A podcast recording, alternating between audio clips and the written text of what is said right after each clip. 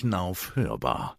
Der Knauf Podcast mit aktuellen Themen rund um die Bereiche Trockenbau, Putz, Fassade und Boden. Herzlich willkommen zu Hörbar, dem Podcast der Knauf Gips KG.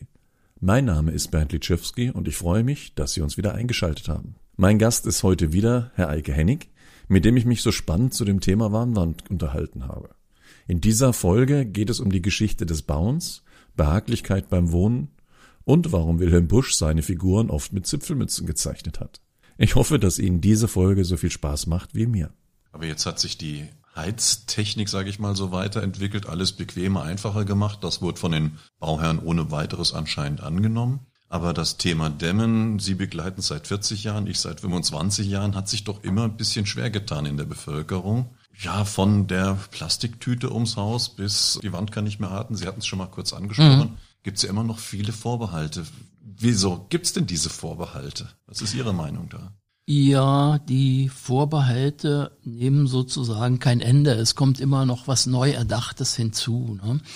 Das liegt einfach daran, dass wir keine richtige Motivation haben, genau hinzuschauen. Die haben wir deswegen nicht, aus den Gründen, die ich eben beschrieben habe. Mhm. Wir sehen die Wärmeverluste nicht, wir können die Heizrechnung bezahlen. Sie haben es sehr schön geschildert, dass äh, die Wärme sozusagen auf Knopfdruck ins Haus kommt. Wir müssen uns gar keine Gedanken über diesen Sektor machen, bis zu dem Zeitpunkt, wo wir entweder die Heizkosten nicht mehr bezahlen können oder irgendein begrenzender Faktor auftritt. Kein Öl mehr, kein Gas mehr oder zu viel CO2 in der Außenluft. Da sind wir aber noch nicht. Ne? Also können wir so weitermachen. So ist der Mensch einfach strukturiert.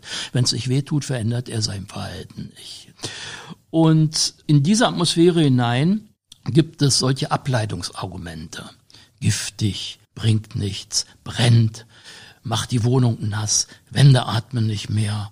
Und die nimmt man gerne auf, weil die zu der eigenen Grundhaltung sehr gut passen. Ne? Mein Schlüsselerlebnis, da war ich noch jung mit Waschbrettbauch, war auf einer Messe vor 40 Jahren, als so die ersten Wärmedämmverbundsysteme auf Messen ausgestellt wurden. Polystyrolplatte auf so einer fingierten Wand aufgeklebt, damit die Leute Menschen sehen konnten, ähm, was das ist, was man da als Neues anbot vor 40 Jahren. Ist ja erst so in den 70er Jahren richtig in Schwung gekommen, das Dämmen von Außenwänden. Und mein Schlüsselerlebnis bestand darin, dass die Frauen also wenn Familien darauf zugingen, auf dieser äh, großen Herbstmesse, Familienmesse, dass die Frauen sehr interessiert auf dieses Modell zuliefen Während die Männer sie fast schon zurückgezogen haben und genau die Argumente schon im Kopf hatten, wie das atmet nicht und äh, das bringt nichts, komm, wir gehen weiter. Ne? Weiß nicht, was sie wirklich gedacht haben. Wahrscheinlich hatten sie Angst, dass da eine neue Investition auf sie zukommt oder so und wollten schnell die Familienentscheiderin von dem Modell wegziehen. Ne? Ja, aber da kaufe ich mir doch lieber ein neues Auto, was ja, 50 ja, ja. PS mehr hat, aber den gleichen Verbrauch. Ja, ja. Männer haben ja völlig andere Orientierungen. Ne? Und so ist das irgendwie weitergegangen. Wir beschäftigen uns nicht damit und wir lassen uns von Medien äh, verschiedenster Art, die ein sehr feines Gespür dafür haben, was so in der Bevölkerung am Schwange ist, ne, was so für Grundstimmungen da sind.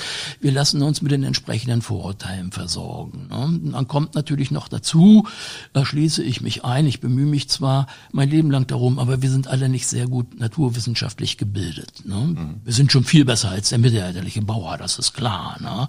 Aber ich kann meinen Fernseher nicht erklären und meinen Computer auch nicht. Ich kann aber die richtigen Tasten finden, das reicht mhm. für mich. Ne?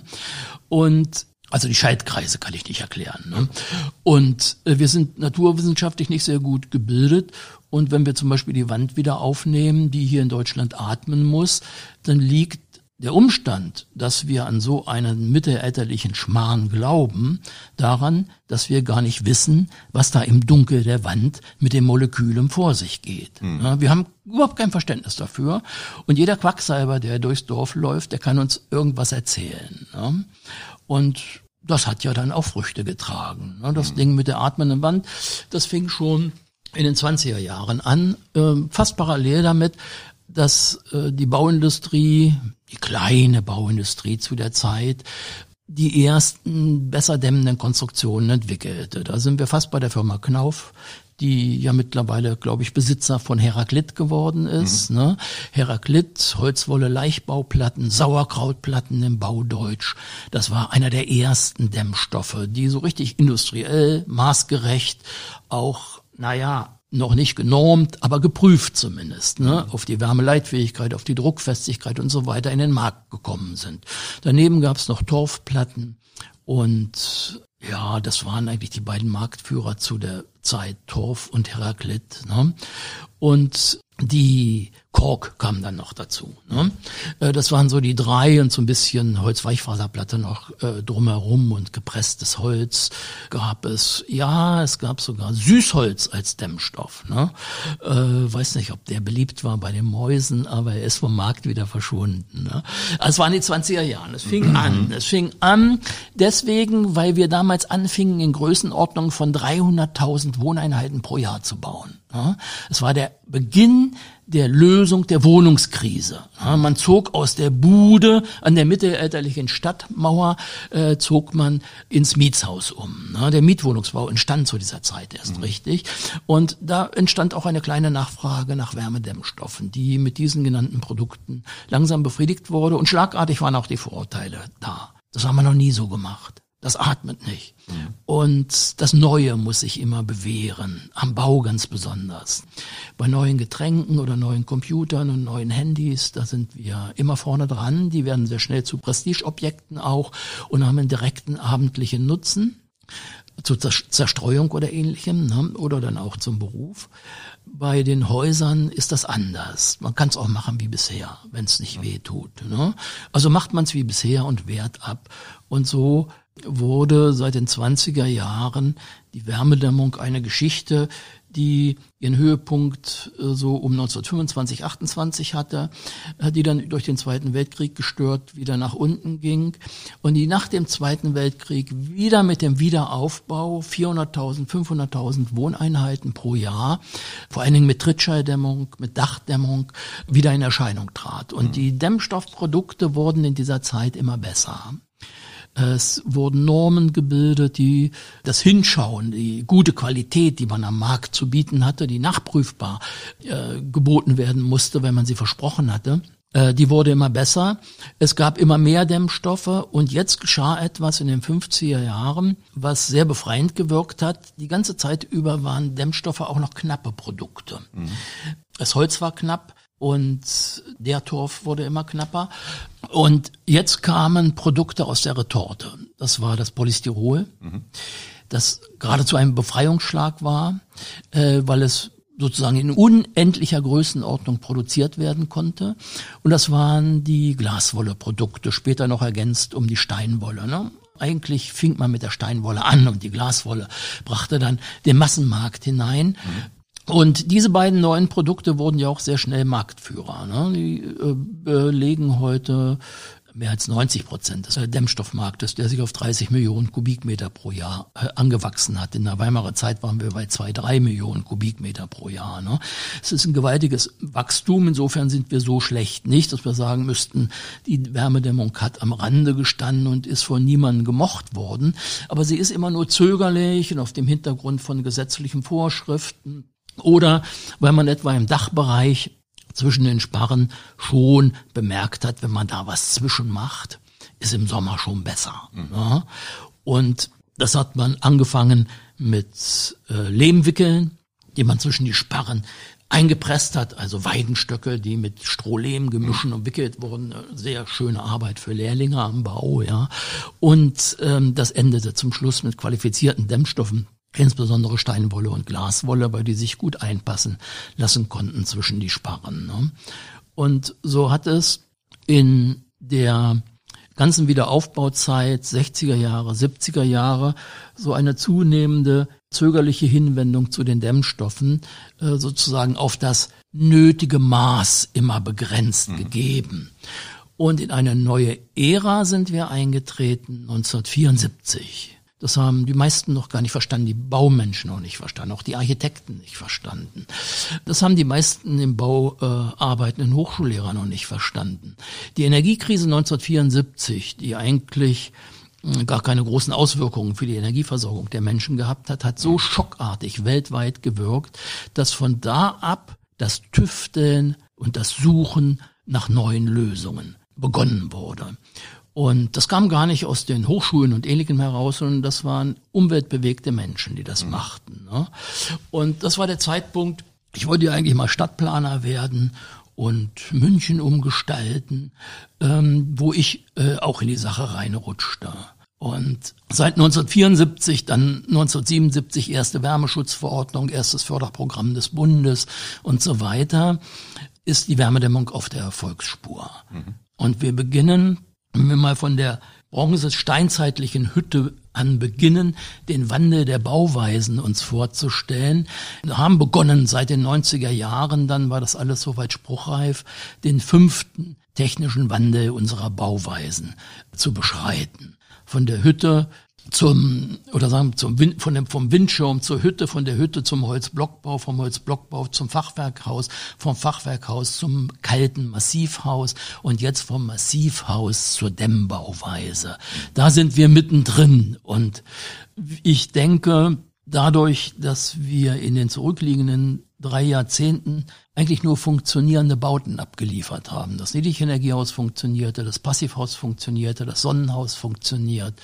Äh, die Wohnungswirtschaft hat sehr gute Erfahrungen mit der Wärmedämmung ihrer Gebäudebestände gemacht. Sie hört gar nicht mehr auf. Ne? Der blanke Widerspruch zu dem äh, ganzen Vorurteilen. Nicht? Wenn es die, die Vorurteile, wenn die recht hätten, würde die Wohnungswirtschaft, die ja ganz besonders auf den Pfennig achten muss, weil sie Mieter hat, die relativ wenig bezahlen können, sofort wieder aufgehört haben mit der Wärmedämmung ihrer Häuser, wenn das nicht, wenn das zu Folgeschäden geführt hätte oder wenn das keine Ergebnisse, keine Energiesparergebnisse nach sich gezogen hätte. Ne? Hat sie nicht. Sie hat weitergemacht. Und seit dieser Zeit, weil wir die Erfolge statt der Misserfolge zeitigen konnten, ist die Wärmedämmung nicht mehr auf, aufzuhalten und man kann mit gutem Recht sagen, die gebauten Beispiele sind das Unterpfand dafür, dass es keinen Weg zurück mehr gibt. Es gibt nur noch einen Weg nach vorn, nach vorn. Und wir haben die Instrumente dafür, wir haben die erprobten Konzepte, Hauskonzepte, Passivhaus, Sonnenhaus, Energiesparkonzept für den Gebäudebestand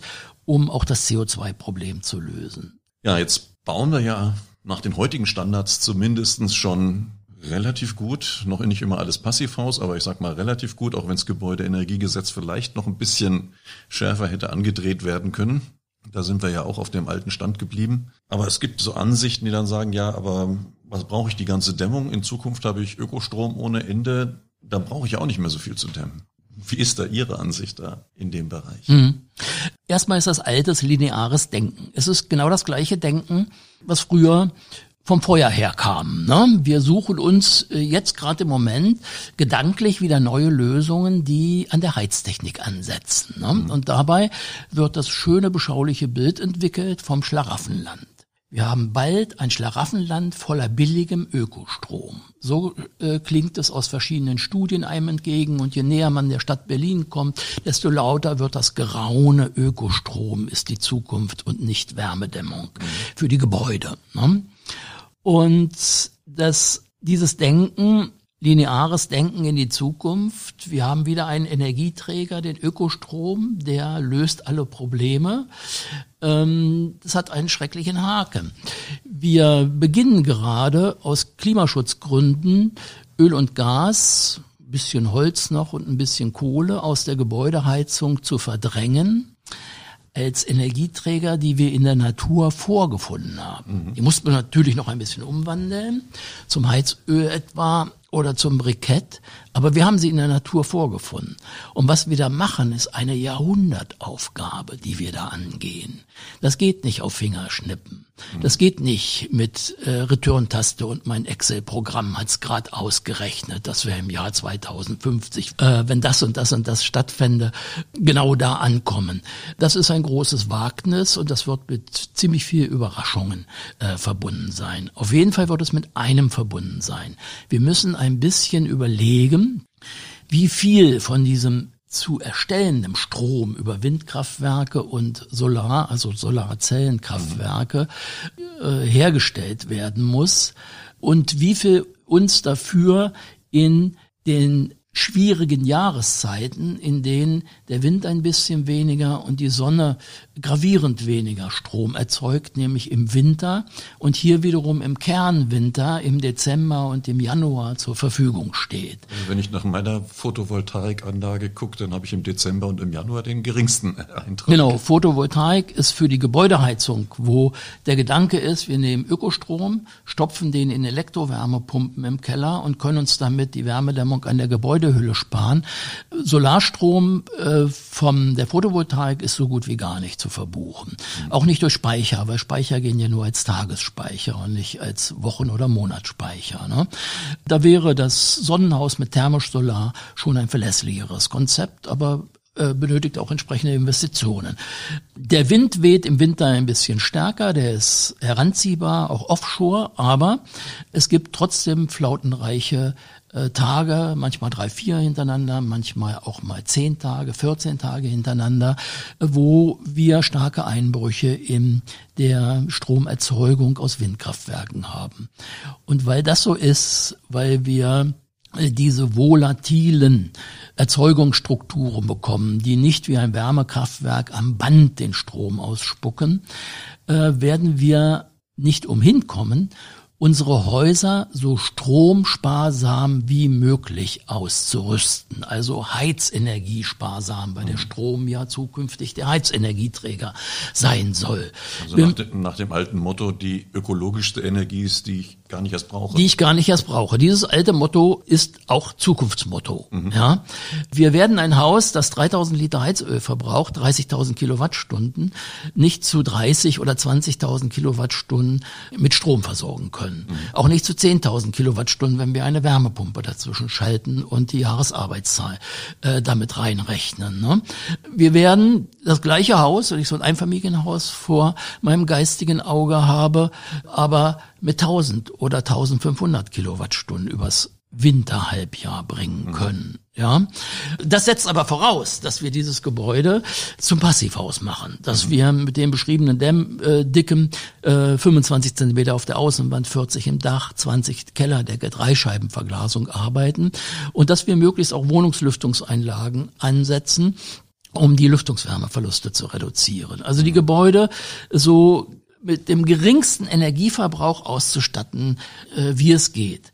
Äh, sonst werden wir im Winter Versorgungsprobleme bekommen und vor allen Dingen eine ziemlich unästhetische Lösung abliefern, denn wir würden ja Windkraftwerke bauen müssen, um einen vermeidbaren Heizenergieverbrauch, einen Heizenergieverbrauch, den wir am Gebäude durch Wärmedämmung vermeiden können, mhm. äh, den bedienen zu müssen, weil wir keine Wärmedämmung haben wollen. Wir würden den Heizenergieverbrauch durch Verneinung der Wärmedämmung künstlich oben halten und müssten nun Windkraftwerke bauen, um diesen künstlich oben gehaltenen Heizenergieverbrauch zu versorgen. Da wir nichts mehr aus der Erde holen wollen, weil das CO2 in der Verbrennung erzeugt mhm. und den Strom der Zukunft, den Heizstrom der Zukunft extra erzeugen müssen, müssen wir also beim Verbrauch ansetzen und die verbrauchte Menge so gering wie möglich äh, gestalten. Und da gibt es nach wie vor nur eine Lösung.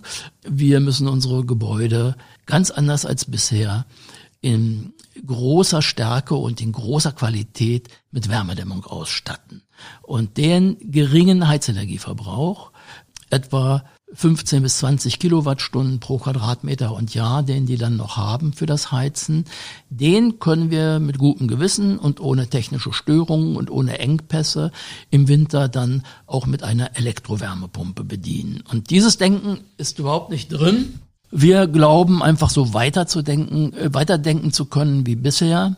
Wir ersetzen einfach einen Energieträger durch den anderen, Öl raus, Strom rein und wir ersetzen den Heizkessel durch eine Elektrowärmepumpe, also Kessel, Heizungslösung. Das ist lineares Denken, altes Denken. Damit kommen wir nicht in der Zukunft an.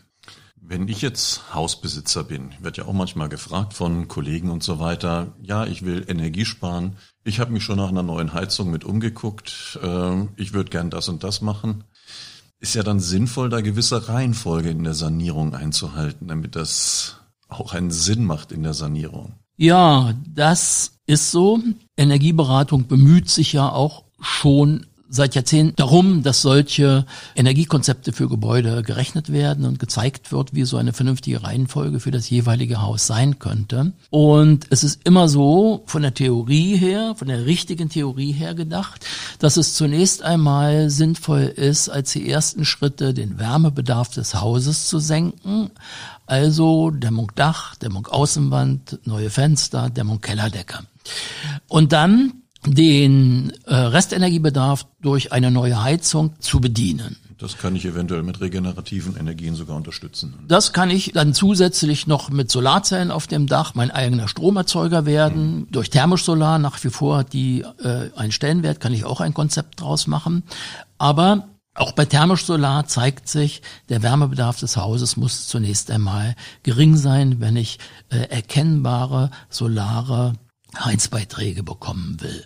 Das ist die Theorie und für jedes Haus findet sich dann in der Praxis der richtige Weg. Es ist ja glücklicherweise so, dass Heizkessel nicht ewig halten.